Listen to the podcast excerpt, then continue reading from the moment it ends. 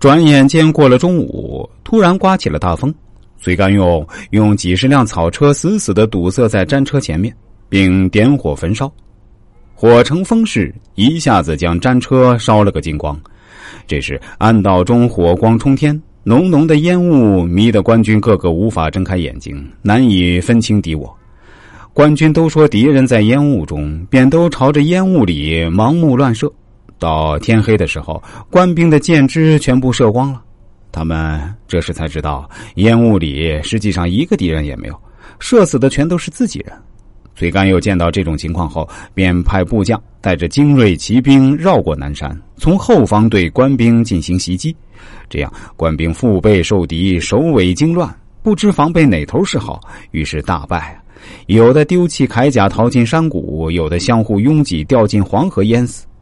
何书汉眼见自己的部队一败涂地，急忙带着一些人从一条小路逃跑，但却没有逃掉，被崔干佑的士兵活捉了。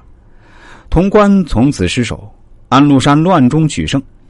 在人生的赛场上，学会行之病虎，力如绵鹰的厚黑之术，可以使对手对你失去防备之心。一旦你积蓄了足够的力量，给予对手回击，就会打得他们措手不及，从而取得胜利。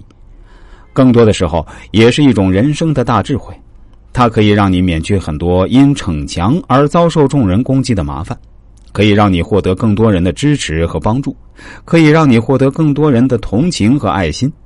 当你的弱势积蓄到一定程度，就会迸发出巨大的能量，从而变成最强大的人。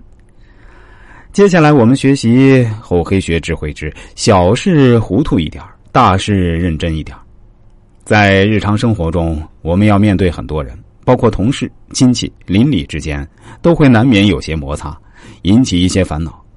如果要斤斤计较，往往就会越想越气，这样很不利于身心健康。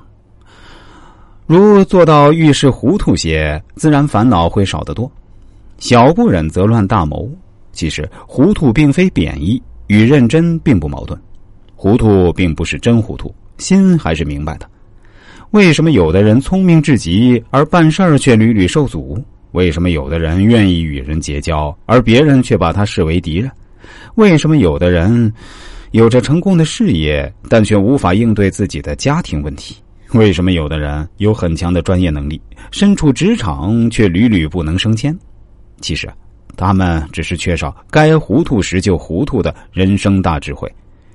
现在，糊涂学已渐渐成为一种文化。其实，在我们的现实生活中，可能存在着很多不值得计较的小事儿，特别是在家庭中。年轻人如果花很多钱去买一件时髦的名牌衣服，老人们可能很反感，有时甚至会当面指责，最后可能会发生争吵。其实，因一点小事而斤斤计较，平心而论是很不值得的，会伤了家庭的和气。